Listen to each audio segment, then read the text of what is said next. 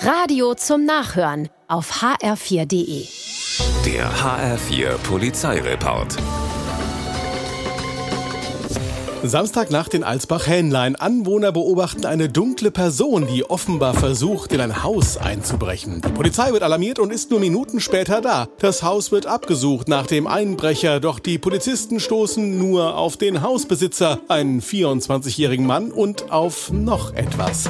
Auf eine Indoor-Cannabis-Aufzuchtanlage. Hunderte Pflanzen in unterschiedlichen Größen reifen hier heran. Außerdem entdecken sie Marihuana und Amphetamine, eine Droge. Drogenhöhle. Einen Einbrecher gibt's nicht, aber dafür einen Drogenhändler, der auf diesen Besuch sicher hätte verzichten können. Der Weg der Polizei war also nicht umsonst. Der Mann landet im Knast.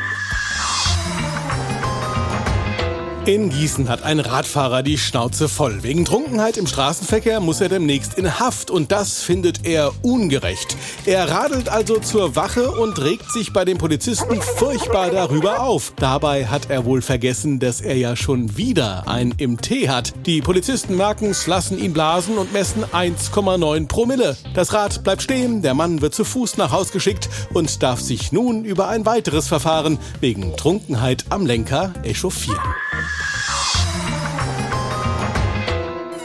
Loser der Woche ist ein Mann in Hadamar. Der geht maskiert und mit einem Messer bewaffnet in eine Spielothek. Geld her, verlangt er vom Kassierer.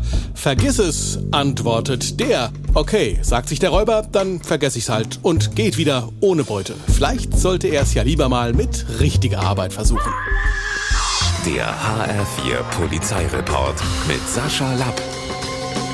Auch auf hr4.de.